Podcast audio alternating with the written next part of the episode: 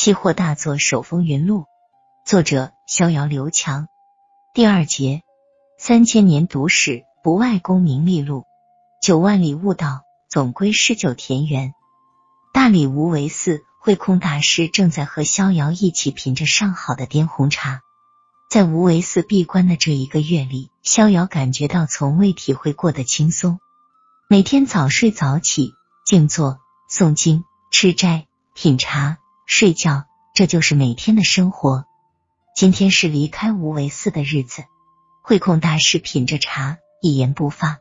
逍遥端着茶杯，若有所思。施主，我看你也是有缘人。最后，老僧送你一句话：三千年读史，不外功名利禄；九万里悟道，总归诗酒田园。一九九四年十月一日。为期一个月的大学军训终于结束了，逍遥已经和宿舍里的其他三位兄弟混得不分彼此。九四二一三期货班一共二十三位同学，二十男三女，他们中的大部分人也不知道期货为何物，也都是一头雾水。大学的生活总是那么美好，打牌、麻将、踢球、恋爱、旷课、睡懒觉、打群架，当然。还有最不重要的事情，学习。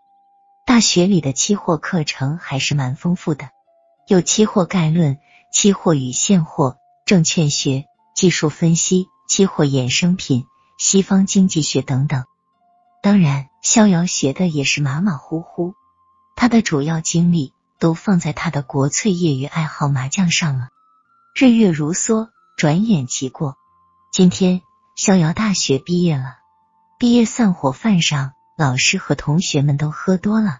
平时老实巴交的男同学，今天可以抱着女同学大哭；平时冷若冰霜的女同学，今天可以跳起了艳舞；平时为人师表的老师，今天可以和同学们称兄道弟。这就是这个世界上最珍贵的大学同学的友谊。这个道理，逍遥也是十年之后才明白的。酒过三巡，班主任刘老师动情的说起了临别留言：“同学们，今天你们毕业了，我要跟你们说三句实话，你们一定要记住了，这都是我的肺腑之言。第一句，期货这玩意儿就不要用自己的钱去做；第二句，股票这玩意儿就不要做短线；第三句，记住我说的前两句。”台下的我们都是一脸的茫然。大家似乎都没听懂班主任的意思。